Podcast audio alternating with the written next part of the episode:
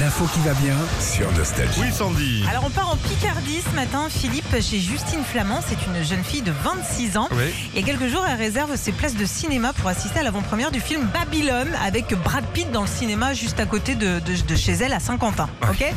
Deux jours avant la séance, le cinéma euh, l'appelle pour lui demander si elle peut passer euh, les voir pour qu'on lui pose des questions comme ça lambda sur Brad Pitt, sur ses films, Ah, genre, sur les euh, fans. voilà. journaliste, quoi. Voilà, exactement.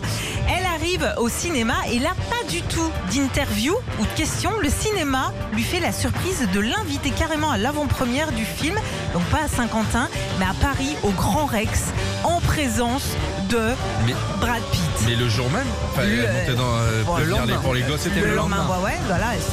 C'est vachement bien, Voilà. hein. Elle dit voilà, faut que je trouve une petite robe quand même parce que voilà, c'est quand même classe.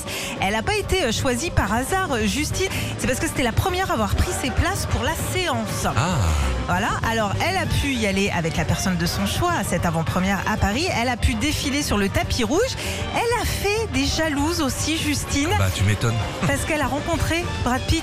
Et depuis, ils sont ensemble. Non, ils Non. sont pas Ah ensemble. bah elle est nulle ton histoire. Mais non, mais attends, elle a quand même discuté avec lui, Ah. elle l'a pris par le bras, ils ont fait des photos ensemble, donc elle a Ah c'est réalisé sympa. quand même le, le rêve de pas mal de, de jeunes filles. L'histoire est belle quand même. C'est une jolie expérience. Ah là Bravo, là. Sandy. Retrouvez Philippe et Sandy, 6h-9h sur Nostalgie.